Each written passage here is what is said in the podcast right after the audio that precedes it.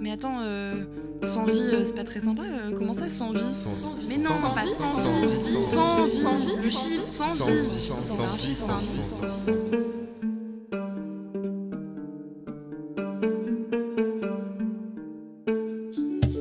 Des visions du monde, des questionnements, des témoignages, des textes personnels et nos coups de cœur littéraires et artistiques.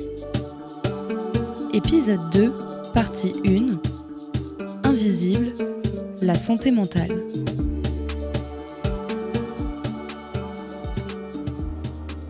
Cela fait maintenant deux ans que je connais Émilie, et quand elle m'a contactée pour participer à ce podcast, elle avait l'idée de le faire sur les questions de santé mentale. On en parle beaucoup ces temps-ci, du moins beaucoup plus qu'avant. Mais est-ce qu'on en parle vraiment bien? Est-ce qu'il n'y a qu'une seule manière d'en parler? En tout cas, je ne suis convaincue que d'une seule chose. On ne parlera jamais assez des problèmes que soulève la santé mentale. Parce que c'est un sujet qui regroupe beaucoup de problématiques sociales, parce que si on en parle de plus en plus, c'est tout simplement proportionnel au non-dit, à l'indifférence et aux conséquences qu'ils peuvent avoir, et surtout parce qu'il y a autant de manières d'en parler qu'il y a d'êtres humains sur Terre. À l'échelle mondiale, un jeune sur sept souffre de troubles mentaux. En France, une personne sur cinq est touchée chaque année par un trouble psychique. Le premier poste de dépense de l'assurance maladie, devant les cancers et les maladies cardiovasculaires, ce sont les dépenses liées à la détresse psychique et aux maladies psychiatriques. Selon les chiffres publiés aux assises, 15% des jeunes en France connaissent un épisode dépressif diagnostiqué entre 16 et 25 ans. Parmi les 10-25 ans, le suicide est la deuxième cause de mortalité. Nous, ce qu'on va chercher à comprendre aujourd'hui, c'est le caractère invisible des souffrances psychiques. On va essayer d'aborder ce handicap très particulier que personne ne voit, mais qui détruit la vie de tant de personnes. On va tenter de déterminer si la santé mentale, en plus d'être invisible, est volontairement invisibilisée par la société. Pourquoi? Quelles en sont les conséquences? On en parle tout de suite avec Émilie.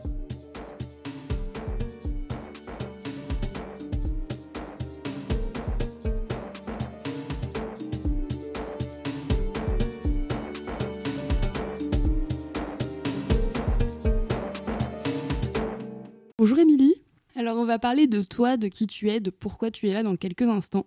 Mais avant toute chose, je voudrais savoir, à ton avis, pourquoi est-ce que la société a autant tendance à invisibiliser les problèmes de santé mentale et à vouloir les camouf- camoufler le plus possible?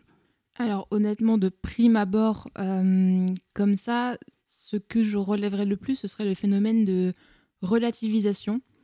En somme, euh, nous évoluons quand même dans des sociétés euh, développées, dans les pays euh, occidentaux. Et très souvent, quand un jeune ou quelqu'un manifeste, on va dire, une détresse psychique, l'argument premier va être relativise, il y a toujours pire. Donc après, je pense que outre ça, ce fait qu'on compare en fait la santé mentale comme quelque chose de non légitime, quand on a tout matériellement pour être bien, on ne serait entre guillemets de manière implicite euh, dans la société pas légitime à être mal. Euh, du moins, c'est ce que je pense. Et donc, euh, outre ce, phénomène de, relativisation, je pense tout simplement que il y a énormément de stigma en fait sur les troubles psychiques et que dans, on va dire, la représentation commune, euh, les personnes atteintes de troubles psychiques, donc euh, quelle que soit la forme et la gravité, sont très souvent vues comme des personnes qu'il faut enfermer en asile, comme des fous dangereux envers autrui. Or, de mon point de vue, c'est en apprenant à comprendre ces troubles qu'on voit qu'en réalité, ce ne sont absolument pas des personnes dangereuses, encore moins des fous tueurs, puisque dans, dans l'illustration commune, on se dit souvent, bah, tous les criminels, par exemple, qui sont en prison, euh, la majorité de la population carcérale euh, sont forcément des fous, des schizophrènes qui ont tué. Alors, euh, Il y a une manière de pathologiser constamment euh, les crimes et donc d'inverser les causes et les conséquences, quoi. Et de penser qu'un acte criminel est forcément quelqu'un de malade mental. C'est ça, alors que justement, il y avait une étude qui a été faite par Monsieur l'huissier à la fin des années euh, 2020 ou 2021, je me, je me souviens plus, dans un ouvrage de sociologie, où il explique que par exemple, les entre guillemets gros criminels, viols, euh, meurtres, euh, ce genre euh, d'abomination, par exemple, eh ben, ça représente 1,5% de la population carcérale et que le taux de personnes entre guillemets dites folles par la société est absolument minime.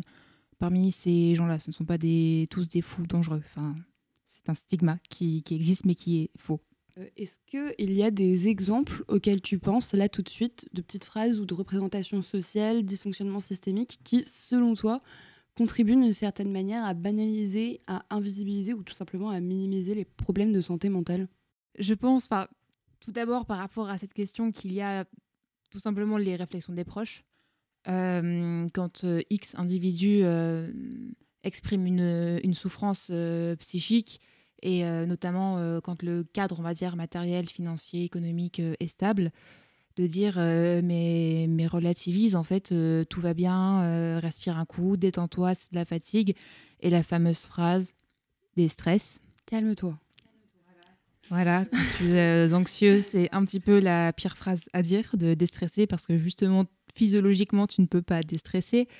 Euh, donc il y a voilà toute cette question des réflexions en fait euh, des proches. Et comme on en discutait il y a 10 minutes de ça, euh, tout ce qui va être eh bien tout simplement les personnes non diagnostiquées donc non atteintes de pathologie on, va dire psychiatrique qui vont passer une, une sale journée et qui vont te dire Oh, mais je suis en pleine dépression, je suis, je suis au bout de ma vie, j'ai trop envie de mourir, mais presque sur un ton en fait euh, humoristique, quoi.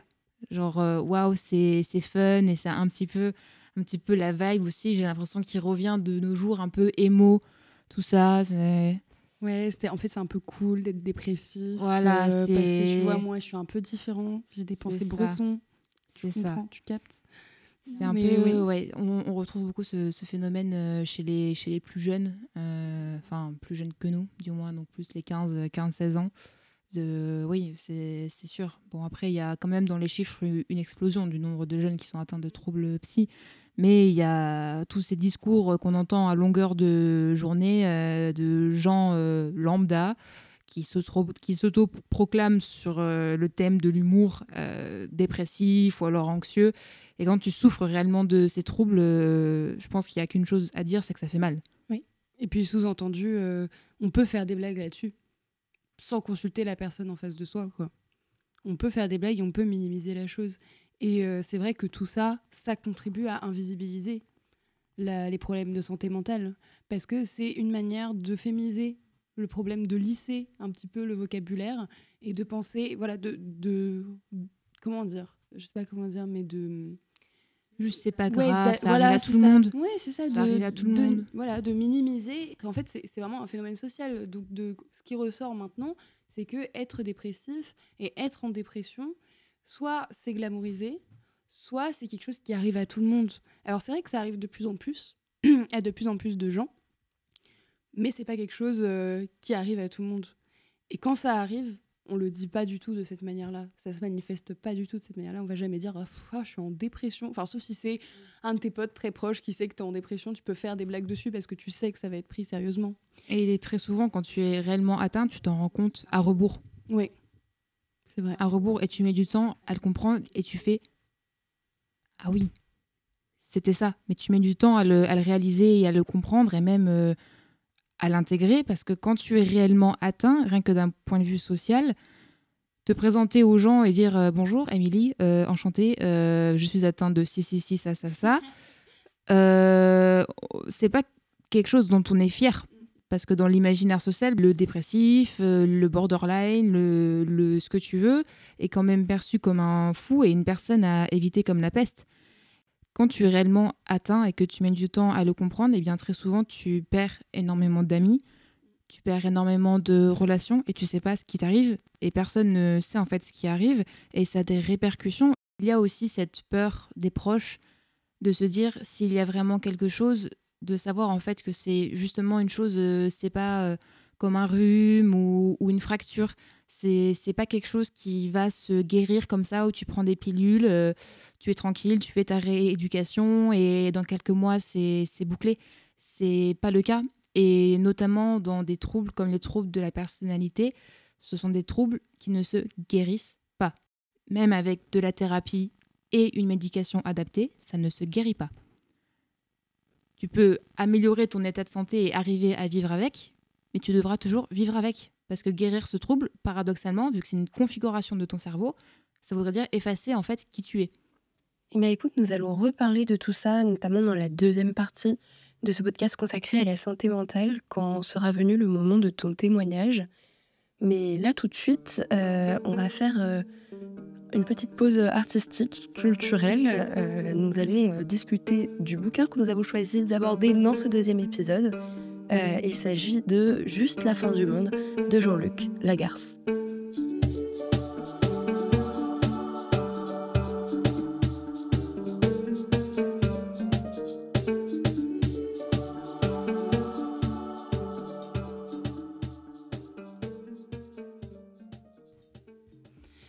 La mort prochaine et moi, nous faisons nos adieux. Nous nous promenons, nous marchons la nuit dans les rues désertes légèrement embrumées, et nous nous plaisons beaucoup. Nous sommes élégants et désinvoltes, nous sommes assez joliment mystérieux. Nous ne laissons rien deviner. Louis, et paraître pouvoir là encore décider, me donner et donner aux autres, et à eux, tout précisément, toi, vous, elle, cela encore que je ne connais pas, trop tard et tant pis, me donner et donner aux autres une dernière fois l'illusion d'être responsable de moi-même et d'être, jusqu'à cette extrémité, mon propre maître. Je me complais. Rien ne me flatte autant, désormais, que ma propre angoisse. Il m'arrivait aussi, parfois, les derniers temps, de me sourire à moi-même comme pour une photographie à venir. Louis. Et je marche seul dans la nuit, à égale distance du ciel et de la terre. Ce que je pense, et c'est cela que je voulais dire, c'est que je devrais pousser un grand et beau cri, un long et joyeux cri qui résonnerait dans toute la vallée, que c'est ce bonheur-là que je devrais m'offrir, hurler une bonne fois. Mais je ne le fais pas. Je ne l'ai pas fait. Je me remets en route, avec seul le bruit de mes pas sur le gravier. Ce sont des oublis comme celui-là que je regretterai. Louis. Elle, elle me caresse une seule fois la joue, doucement, comme pour m'expliquer qu'elle me pardonne je ne sais quel crime, et ces crimes que je ne me connais pas, je les regrette, j'en éprouve des remords. Vous venez d'entendre les citations que nous avons tirées de la pièce de théâtre Juste la fin du monde, écrite par Jean-Luc Lagarce en 1990 à Berlin. En me plongeant dans cette courte œuvre, je me suis sentie comme moi-même réduite au silence, à l'image du personnage principal, Louis.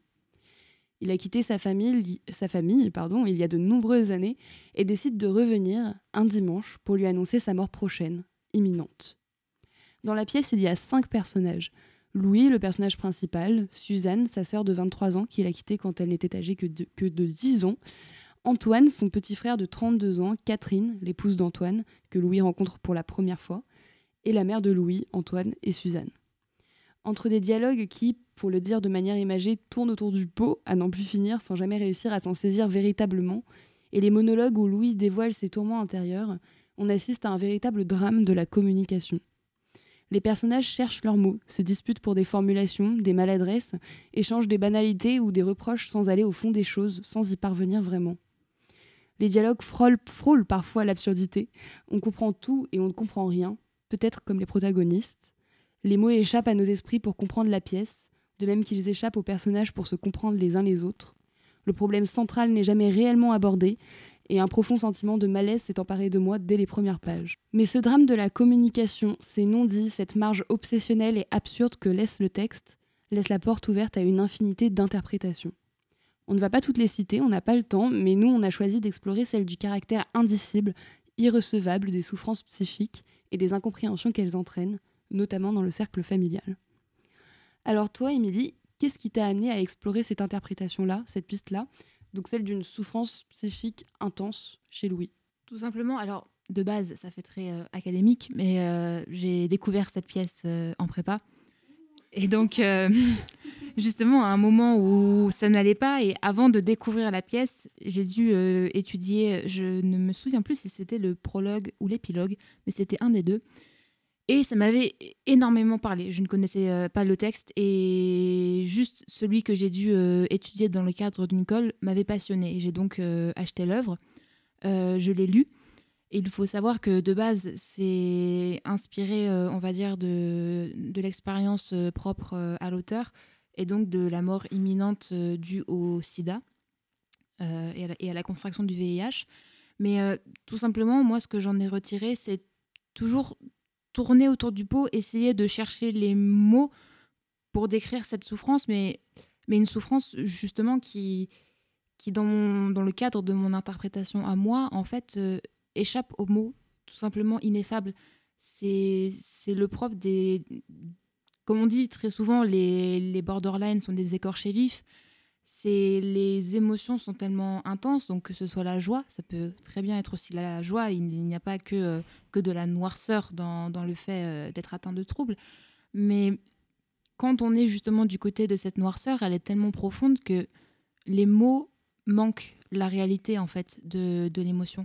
Et malgré toute la bonne volonté du monde, on n'arrive pas à communiquer su- sur ça. Et c'était ce que la pièce me faisait euh, ressentir. C'est même si on essaye d'en parler euh, du mieux qu'on peut, de s'exprimer du mieux qu'on peut, il restera euh, un petit peu cette sorte de mur en fait, de mur qui va faire euh, comme une séparation entre ce que je peux exprimer de mes ressentis et le fond ju- justement euh, émotionnel qui lui par contre ne peut pas se dire en fait et qui se conclut nécess- nécessairement sur, sur un échec.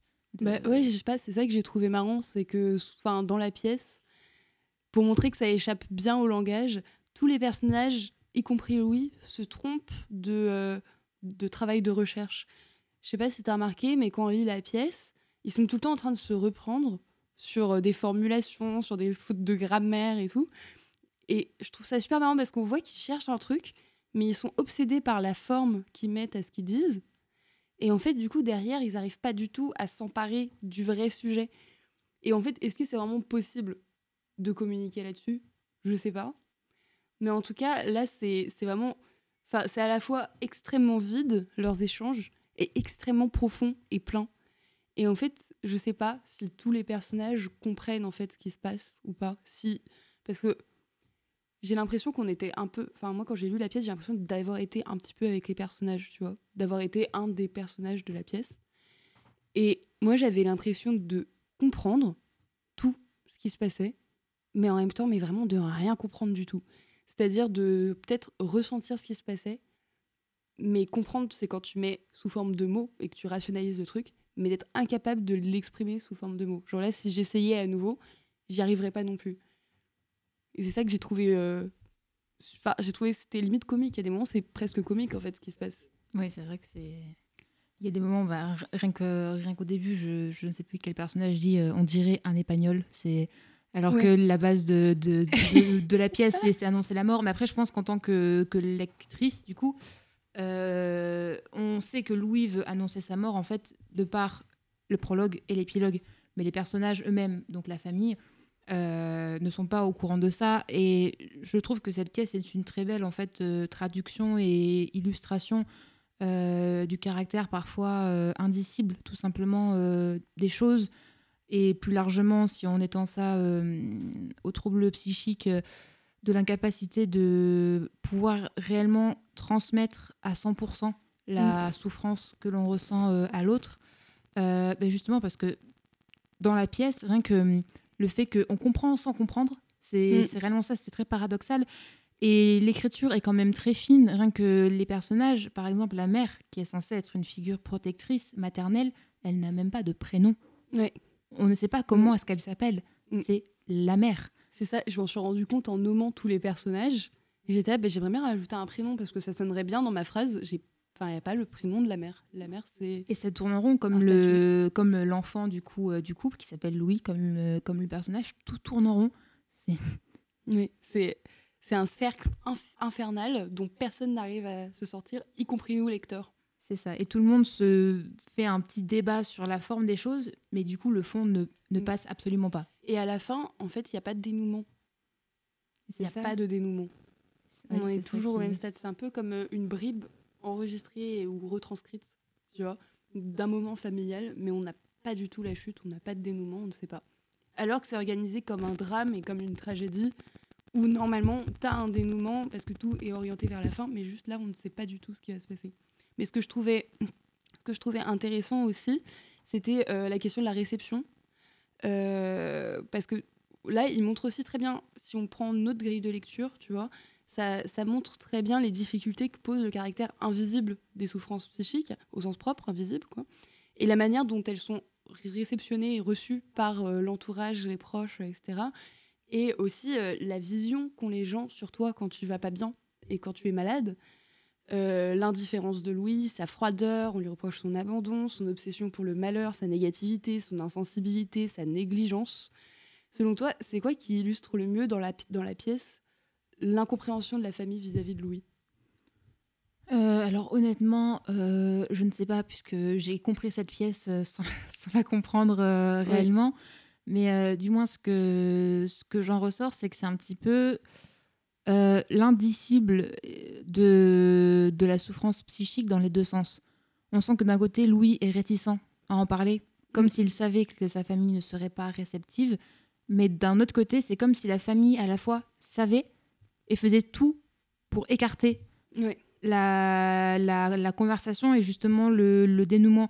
Et donc, il y a ce caractère voilà euh, ineffable un petit peu des deux côtés. C'est ça qui est très particulier. C'est essayer de dire... En fait, c'est vraiment ça qui est, qui est fou. C'est que dans cette pièce, les, les mots, limite, à la fin, ne veulent plus rien dire.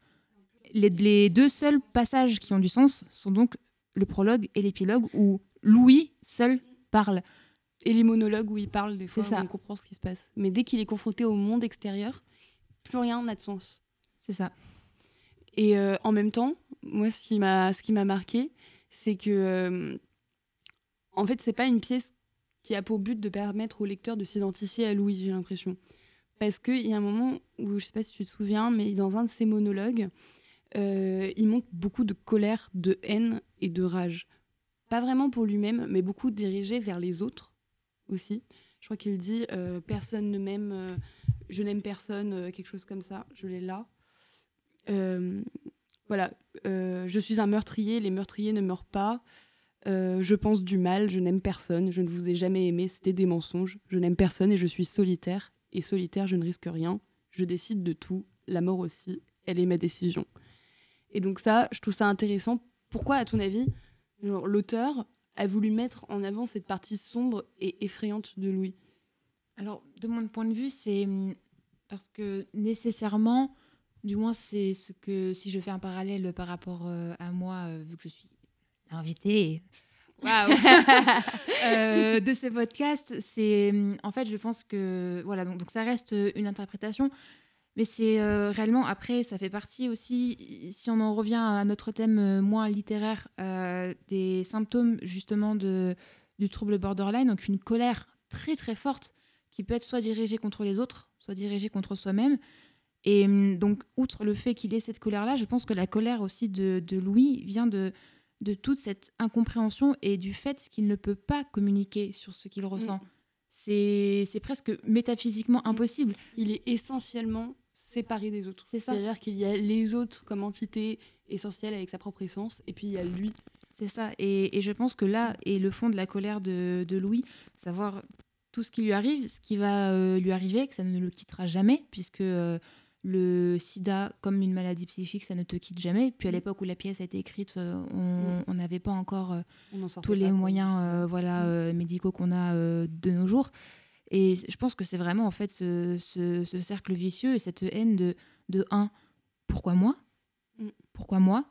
De deux, je, je vis ça et personne de- ne me comprend, donc je suis essentiellement isolée. Et de trois, malgré toutes mes tentatives de communiquer, enfin pour communiquer, je reste enfermée comme dans une cage en béton où les mots ne passent pas. Mm. Et je pense que c'est- vraiment ça, en fait, le fond de la, de la colère de, de Louis et, et de montrer euh, à quel point, bah, justement, invisibiliser, que ce soit de manière euh, consciente ou non, volontaire ou non, la souffrance d'une personne, ça mène à cette colère, en fait, euh, envers l'extérieur, où, on- où on se dit presque, mais merde alors, pourquoi est-ce que personne ne, ne me comprend? Presque à un point où j'ai l'impression que Louis en perd un peu la, la raison, quoi. Il devient vraiment absorbé par cette colère qui presque le définit, quoi. Et pourtant, en parallèle, quand il n'est pas dans ses monologues, en société, devant sa famille, c'est le mec le plus, euh, le plus lisse, le plus calme. Et c'est d'ailleurs ce que tout le monde lui reproche. Tout le monde lui dit T'es là avec ton petit sourire, euh, comme tu sais si bien le faire, euh, Mm. à jamais être trop poli, mais jamais pas assez, etc. C'est un personnage, euh, vraiment anesthésié quand il est avec les autres. Et en parallèle, les monologues montrent à quel point c'est l'exact, l'extrême opposé. Contrairement à son frère Antoine d'ailleurs, qui euh, lui pour le coup euh, exprime euh, les choses. Lui aussi il passe à côté de ce qu'il ressent. Mm. Mais en même temps, lui il exprime, il éclate de colère. Tu vois, il y a, y a un vrai, euh, euh, il y a une vraie euh, extériorisation de ce qui se passe. Et là, le seul lieu dans la pièce où euh, Louis peut extérioriser, c'est quand il fait un monologue. Sauf que les monologues en théâtre, c'est pour bah, faire permettre, enfin, permettre au public de comprendre ce qui se passe Mm. dans la tête du personnage, mais dans la réalité, en fait, le monologue, c'est juste ce qui se passe dans sa tête, dans le silence. Et c'est là que je trouve que les monologues de, de Louis sont très très très euh, intéressants et enrichissants, Euh, notamment si on fait une interprétation en fait euh, du point de vue des troubles de, de la personnalité, parce que j'ai l'impression que cette colère en fait, elle montre réellement ce qu'est en fait la définition même du trouble de, de, de la personnalité, donc qui se définit en fait par des modes de comportement qui sont inadaptés aux normes et aux attentes euh, sociétales. Donc d'où le fait que Louis en société ait ce masque et qu'il passe de manière totalement invisible. En fait, il se fond dans, dans, dans la masse, il fait comme si tout allait bien, mais en réalité, à l'intérieur, ce sont que des schémas dysfonctionnels. Donc Mm. si on est dans le cadre euh, d'un trouble psychique, ce sont des schémas dysfonctionnels de pensée, de perception, de réaction, et donc qui amènent à des relations tout simplement qui sont inadéquates en fait euh, face à l'environnement social. Et je pense que quand Louis se retrouve un petit peu voilà dans ce cadre familial un peu plus proche, le masque un petit peu tombe et que c'est pour ça que sa colère en fait euh, ensuite s'exprime. Et vu qu'il n'est pas quelqu'un d'impulsif extérieurement comme son frère, c'est c'est pour ça qu'on ressent sa, sa colère que par les, les, les monologues. Et c'est là que moi la pièce m'a fait du moins un on va dire un écho euh, très profond de ce qu'on appelle euh, la personne borderline quiet. C'est tout est intériorisé. Il n'y a que quand tu es seul que tu exploses. Mm. Alors qu'à l'inverse, par exemple, on pourrait euh, interpréter euh, le personnage de Antoine comme l'exact opposé, Mm. ce- celui qui casse les meubles et qui, qui, Ouais. qui extériorise. Et c'est ça qui est précieux dans cette pièce, c'est que on peut l'interpréter de tellement de façons, mais à chaque fois on en arrive à la même conclusion. On comprend ce qu'on veut dire, on comprend ce qu'ils ont dit sans le comprendre. Et c'est très énervant. Donc, conclusion, on n'a rien compris, mais on a tout compris en même temps. Voilà. Bah des bisous. hein. Et puis euh, pour euh, conclure ce podcast, euh, on va écouter Émilie euh, nous lire le texte, euh, un texte qu'elle a euh, retrouvé dans ses archives. Sans vie, sans vie, sans sans vie, sans vie, sans vie.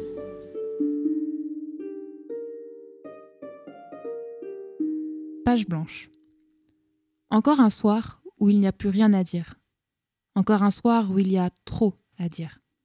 Un soir où l'on voudrait, dans un cri, dans un mot, un balbutiement de cœur, cracher à la gueule du monde.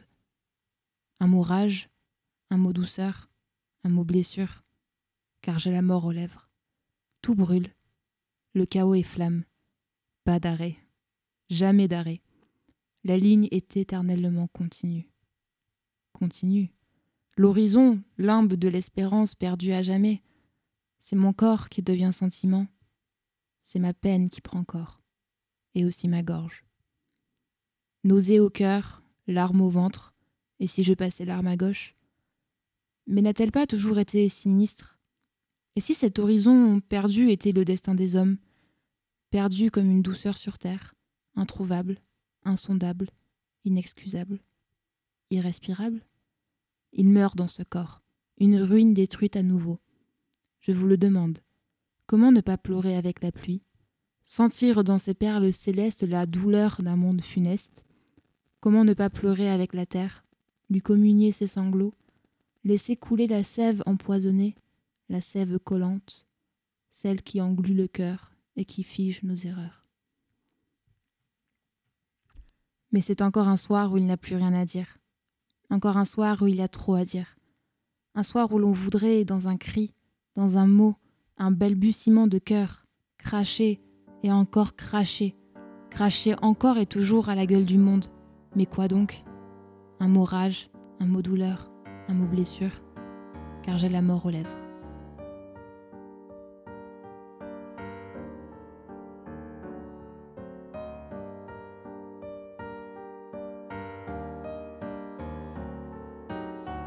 C'était la première partie de l'épisode 2 Invisible, la santé mentale, avec Émilie en invité et Vadel au son.